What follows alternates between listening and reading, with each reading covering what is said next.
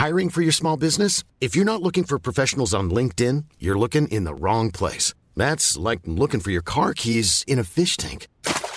LinkedIn helps you hire professionals you can't find anywhere else, even those who aren't actively searching for a new job but might be open to the perfect role. In a given month, over 70% of LinkedIn users don't even visit other leading job sites. So start looking in the right place. With LinkedIn, you can hire professionals like a professional. Post your free job on linkedin.com slash people today. Unsere Welt ist auf dem Weg in das Zeitalter der künstlichen Intelligenz. In atemberaubender Geschwindigkeit verändert sich beinahe alles. Besonders in der Geschäftswelt ist die ungeheure Dynamik des Wandels spürbar. Die Unternehmen und die Menschen darin sehen sich vor vielen Unsicherheiten und Herausforderungen. Der Aufstieg der künstlichen Intelligenz bedeutet neuen Wettbewerb, eine Flut von Daten, aber auch sich verändernde Fähigkeiten und die sich daraus ergebende Notwendigkeit von Veränderungen in den Skills von Mitarbeitenden und der Leistungsfähigkeit der Unternehmen. Workday, die Enterprise-Plattform für Finanzen und HR, hat deshalb Innovation zum Prinzip gemacht.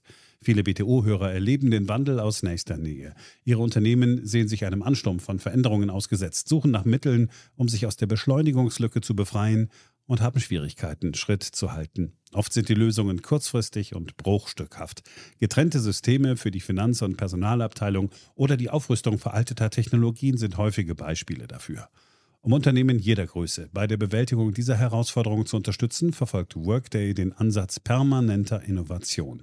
Denn nur so können Kunden Veränderungsprozesse anführen, statt darauf zu reagieren. Nur Workday verfügt über einheitliche Daten, die nahtlos über eine einzige Plattform fließen und ihnen die Möglichkeit geben, intelligente Entscheidungen zu beschleunigen, Chancen zu erkennen und Risiken zu mindern.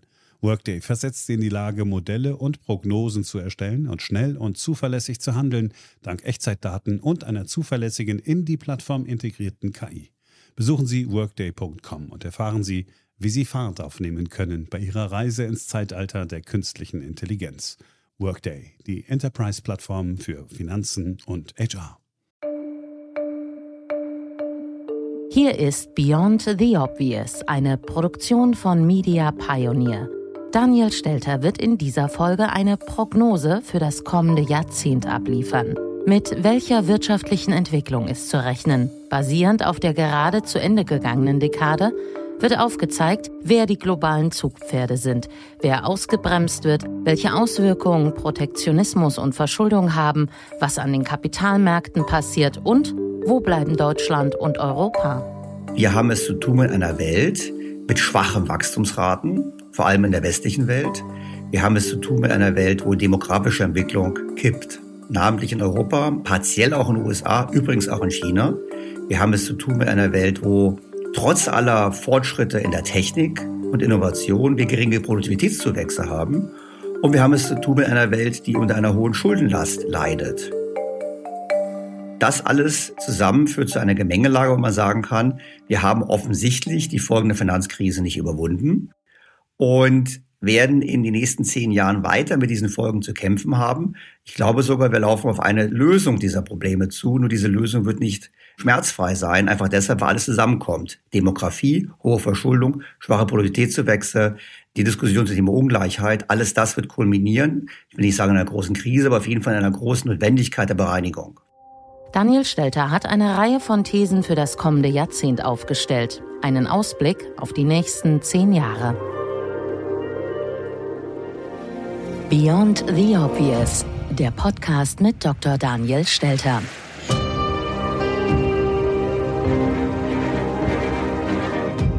Also China war bestimmend für die Entwicklung der letzten zehn Jahre. China hat uns letztlich auch aus der Finanzkrise gerettet durch ein enormes kreditfinanziertes Konjunkturprogramm.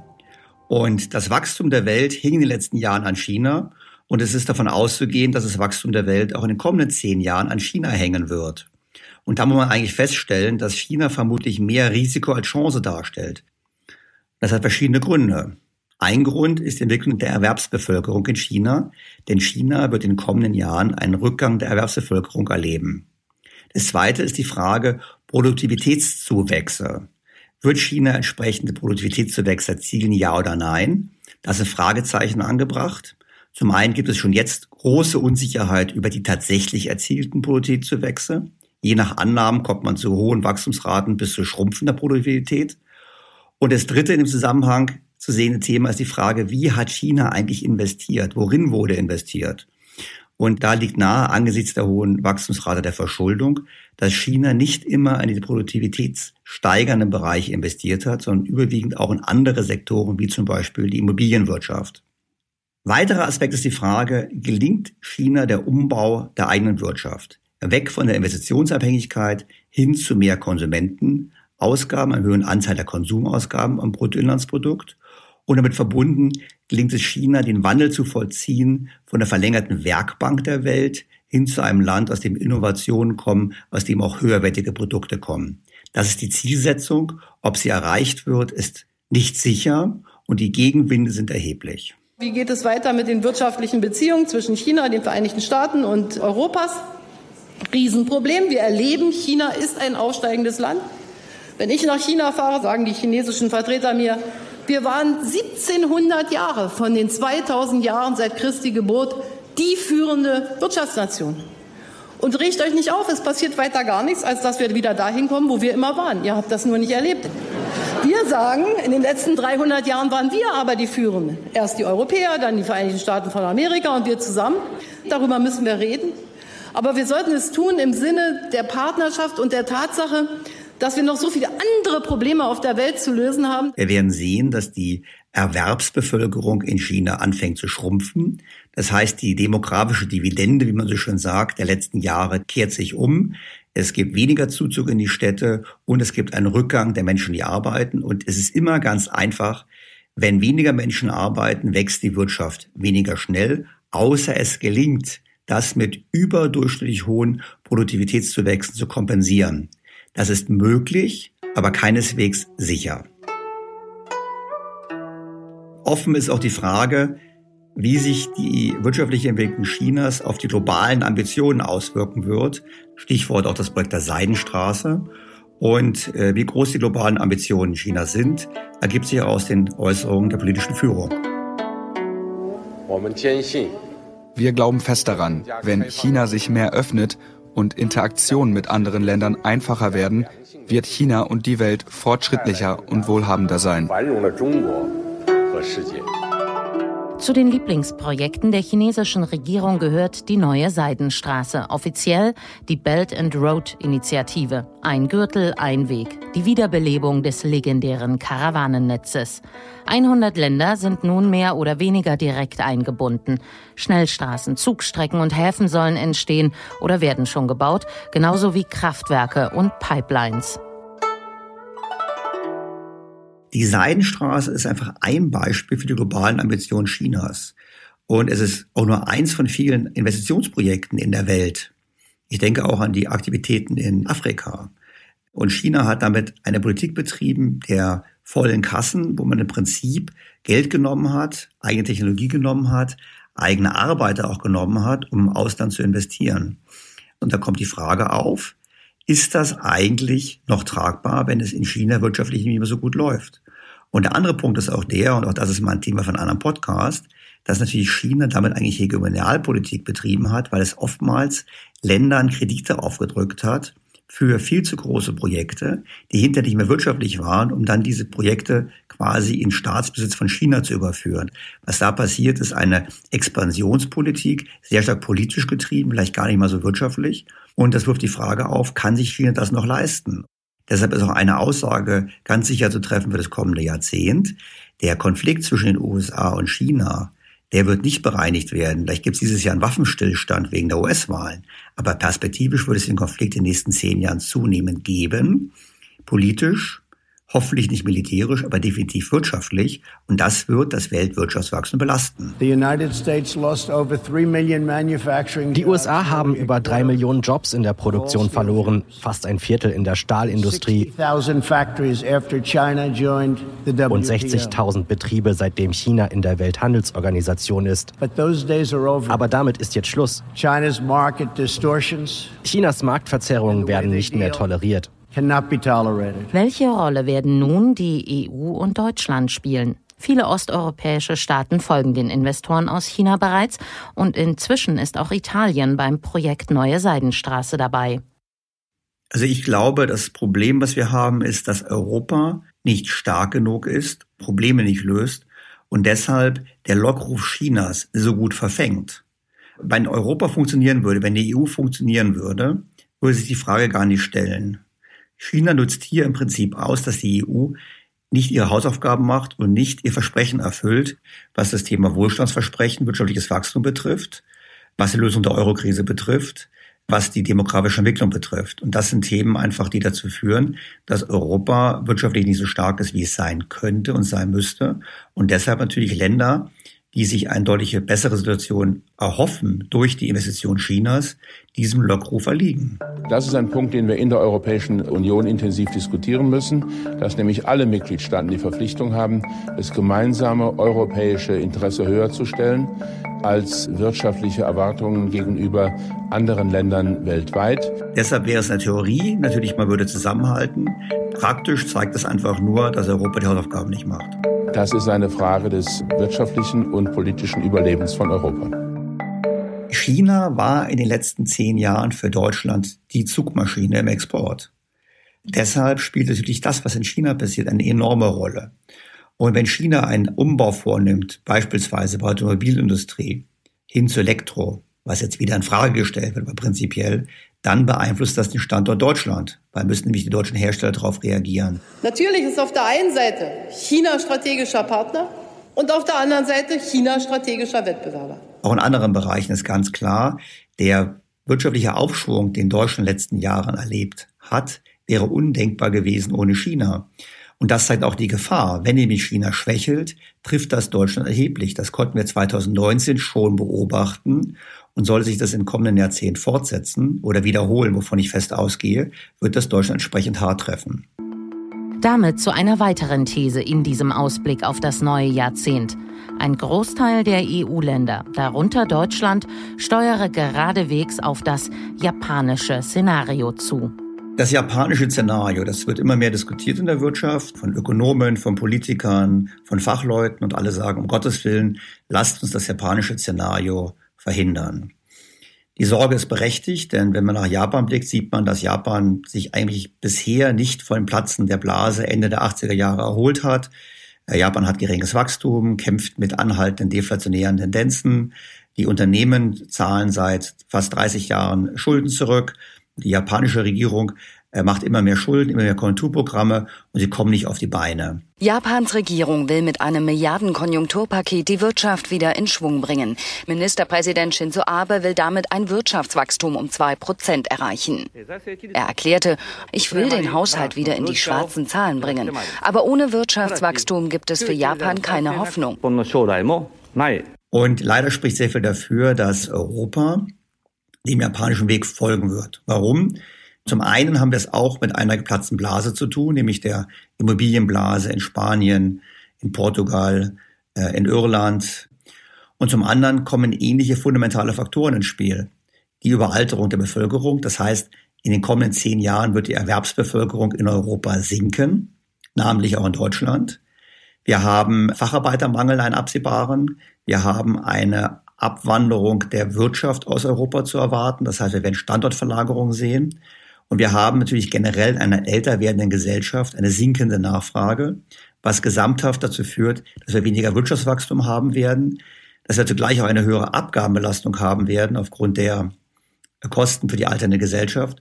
Und all das spricht leider dafür, dass Europa auf dem besten Weg ist, das japanische Szenario zu wiederholen.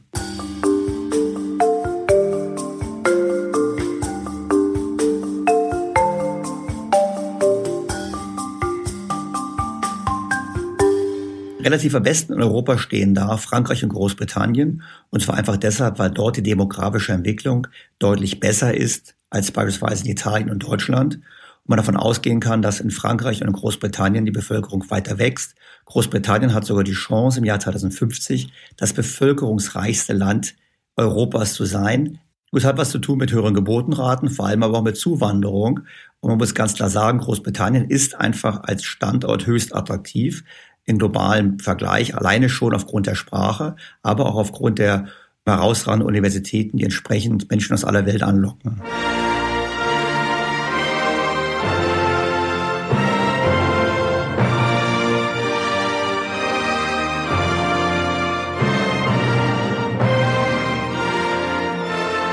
Was mir Sorgen macht, wenn wir vom japanischen Szenario für Europa sprechen, ist eigentlich Folgendes. Wenn man ehrlich ist, ist das japanische Szenario für die Japaner selbst gar nicht so schlecht.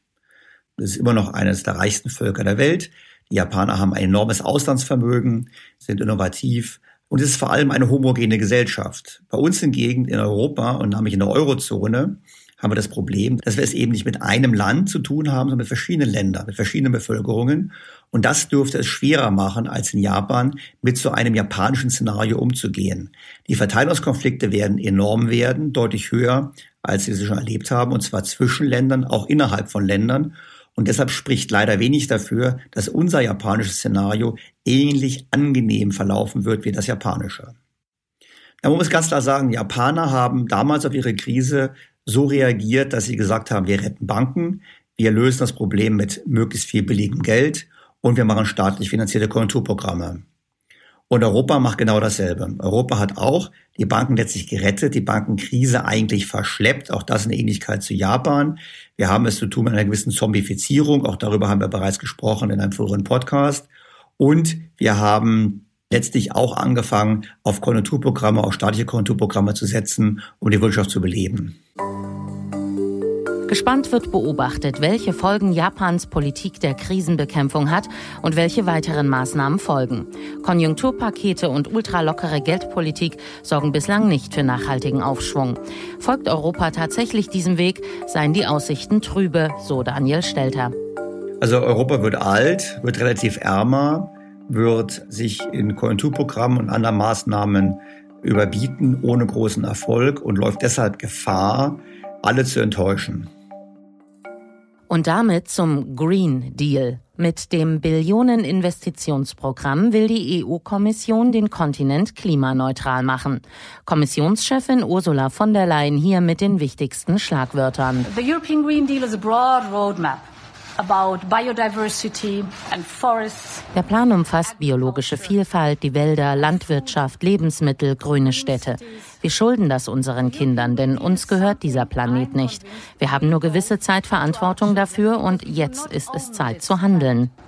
We just do have for a certain time the responsibility and now it's time to act. Getrieben vom Handlungszwang mündet der Wunsch nach besserem Klima, aber vor allem in teurer Symbolpolitik und nicht im großen Fortschritt, sagt Daniel Stelter. Und mehr noch. Es ist einfach so, wenn es den Klimawandel nicht gäbe, müsste man ihn aus wirtschaftlicher Sicht erfinden. Der Klimawandel gibt einen perfekten Vorwand, um staatliche Konjunkturprogramme aufzulegen ähnlich wie in Japan. Und eben das auf europäischer Ebene, was eigentlich sonst mit den europäischen Verträgen etwas schwieriger zu machen wäre.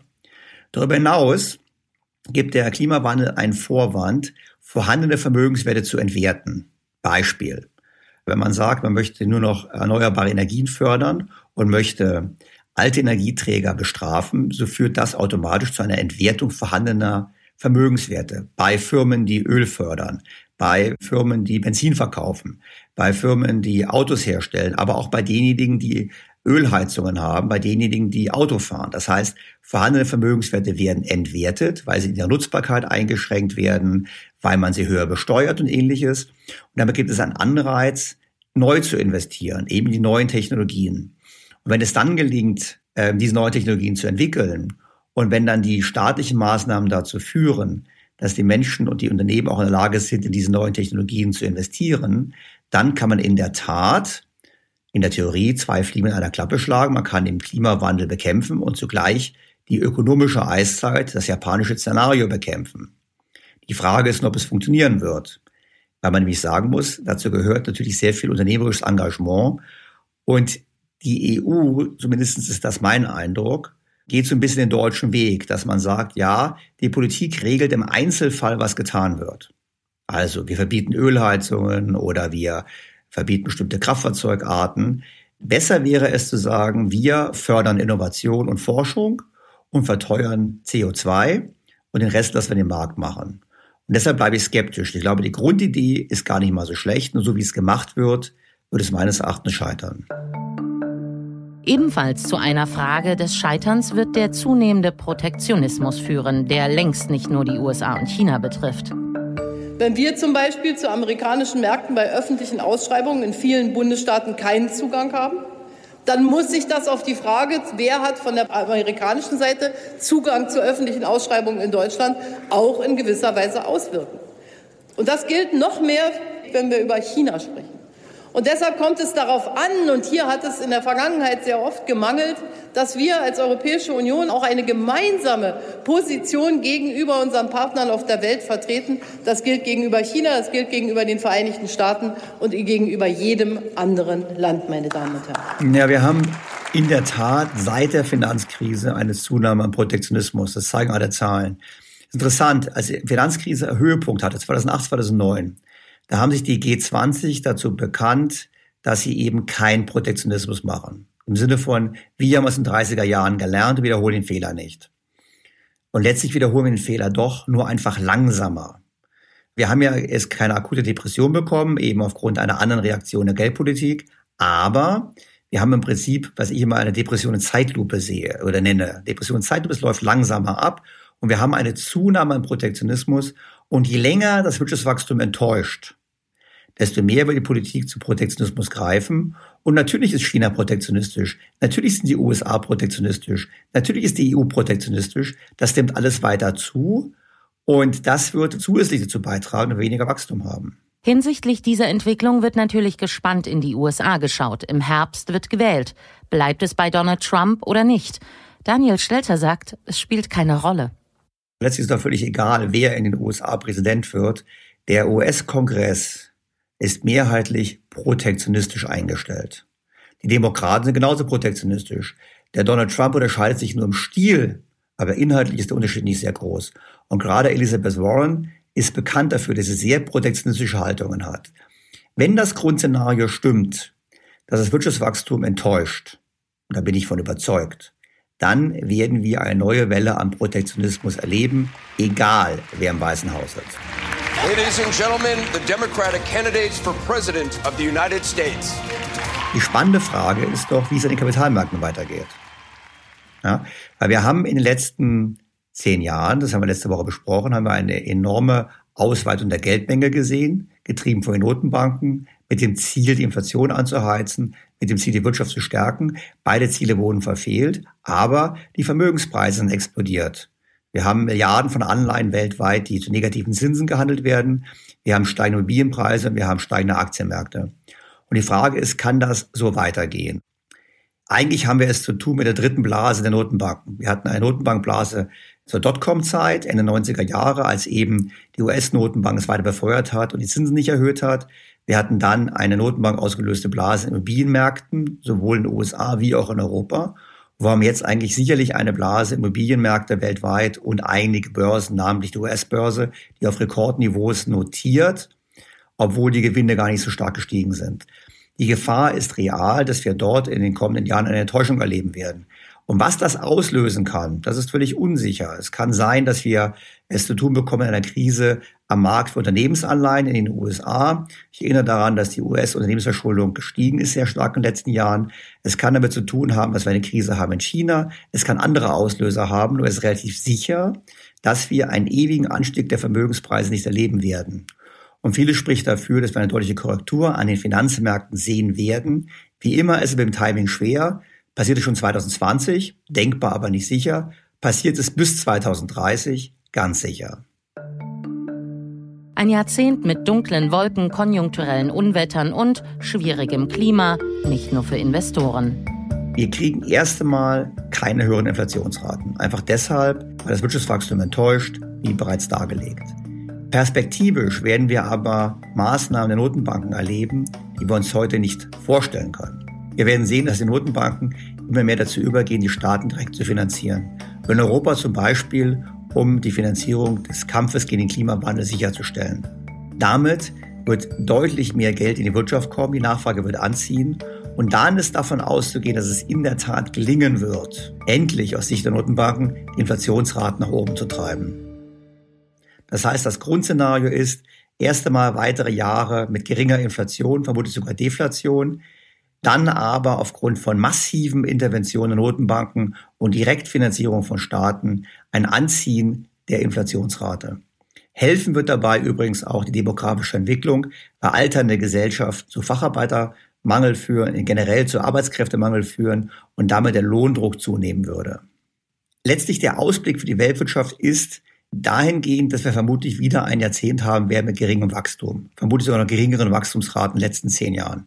China wächst langsamer, Japan kommt nicht auf die Beine, die USA wachsen langsamer, Europa wird nicht auf die Beine kommen, namentlich die Eurozone nicht, trotz allen Konjunkturprogrammen. Produktivität ist nicht da, die Erwerbsbevölkerung schrumpfen.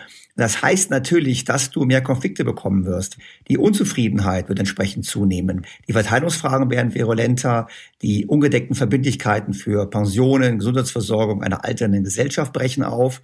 Und dann wird es naheliegen für die Politik zu sagen, wir machen mehr America First. A new vision will govern our land. It's going to be only America first. America first. Klartext, wir sehen mehr Regionalisierung, wir sehen mehr protektionistische Tendenzen, nicht nur zwischen China und den USA, sondern auch Richtung Europa, auch innerhalb Europas sehe ich das. Und das alles führt natürlich dann nochmal zu weniger Wachstum. Das heißt, wir werden eine nicht eine Rückabwicklung, aber zumindest eine Verlangsamung der Globalisierung, vielleicht auch teilweise einen Rückgang der Globalisierung erleben, eine Re Regionalisierung erleben. Und ähm, die Rolle der EU darin ist auch eine sehr spannende, weil wenn man jetzt diesen Green New Deal macht und darauf setzt, das Vorbild zu sein für die Welt und dann aber sieht, dass das zur Verlagerung von Industrien außerhalb der EU führt, dann wird der Ruf lauter werden nach entsprechenden Steuern, Einfuhrzöllen unter ökologischen Gesichtspunkten. Und damit wird natürlich von der EU auch das Tor geöffnet für andere Länder zu sagen, ach, wenn ihr protektionistisch seid, unter welchem Vorwand auch immer, dann sind wir das auch. Das heißt, das Szenario ist ganz klar das. Wir werden aufgrund der politischen Eingriffe noch weniger wirtschaftliches Wachstum haben, eben deshalb, weil Protektionismus und Abschottung zunehmen. Gemäß dem Lauf der Zeit werden neue und wiederkehrende Herausforderungen die nächsten Jahre prägen, wobei es dabei auch positive Entwicklungen geben wird. Wir stehen vor einem Jahrzehnt enormen technologischen Fortschritts auf der positiven Seite und auf einer Fortsetzung der Probleme letzten zehn Jahre. Also ungelöste Finanz- und Eurokrise, starke Verschuldung, unbefriedigende Produktivitätsentwicklung, jetzt einsetzende schlechte demografische Entwicklung, Stichwort Erwerbsbevölkerung sinkt und damit verbunden auch das ganz große Thema, dass für die alternden Gesellschaften nirgendswo ausreichend vorgesorgt wurde. Also wir haben in Europa generell unterfinanzierte Rentensysteme, aber wir haben auch dort, wo privat vorgesorgt wird, beispielsweise USA, riesige Deckungslücken in den Pensionssystemen. Und das große Thema wird in den nächsten Jahren sein, die Babyboomer gehen in Rente, es wurde nicht vorgesorgt, es wird offensichtlich, dass nicht vorgesorgt wurde und das wird erhebliche Verteilungskonflikte mit sich bringen, die wiederum das Wirtschaftswachstum dämpfen und das wird das kommende Jahrzehnt prägen und wird entsprechende radikale Maßnahmen der Politik bewirken, vor allem der Notenbanken, die eben dann dazu übergehen werden, wie heute schon von einigen gefordert, die Staaten direkt zu finanzieren. Und der Silberstreif ist, wir werden weiter technologischen Fortschritt sehen. Und ich persönlich glaube, wir werden Durchbruch erleben bei vielen Technologien, die uns dabei helfen, sowohl den Klimawandel zu verlangsamen, beziehungsweise mit den Folgen besser umzugehen. Und zum anderen werden wir auch technologische Fortschritte sehen, die uns helfen, die Folgen der Alterung besser zu bewältigen. Da denke ich vor allem an Automatisierung und auch an künstliche Intelligenz. Das heißt, wir werden in zehn Jahren besser dastehen als heute. Aber wir haben einige Themen, die uns Probleme bereiten werden. Das muss man einfach offen ansprechen. Aber wir sollten nicht nach dem Hören dieses Podcasts zum nächsten Whisky greifen und sagen, um Gottes Willen, alles wird schlimm. Nein, es wird nicht. Die Probleme werden gelöst werden, wie immer in der Menschheitsgeschichte. Das war's für heute. Danke fürs Zuhören. Freue mich auf Ihr Feedback und auch auf das Wiederhören in der kommenden Woche. Da geht's übrigens um den Brexit. Ihr, Daniel Stelter. Weitere Ausführungen finden Sie im Blog von Daniel Stelter auf think-beyondtheobvious.com. Dort auch alle bisherigen Podcast-Ausgaben, unter anderem die Bilanz zum vergangenen Jahrzehnt.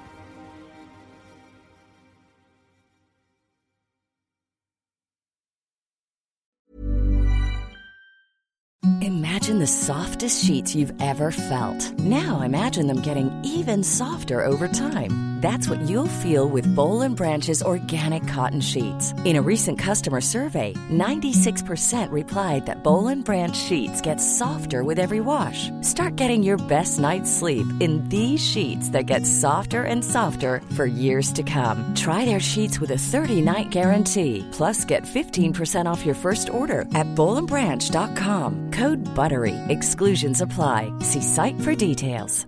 Planning for your next trip? Elevate your travel style with Quince. Quince has all the jet-setting essentials you'll want for your next getaway, like European linen, premium luggage options, buttery soft Italian leather bags, and so much more. And is all priced at 50 to 80% less than similar brands. Plus, Quince only works with factories that use safe and ethical manufacturing practices. Pack your bags with high-quality essentials you'll be wearing for vacations to come with Quince. Go to quince.com/pack for free shipping and 365-day returns. Was ist noch besser als ein guter Plan?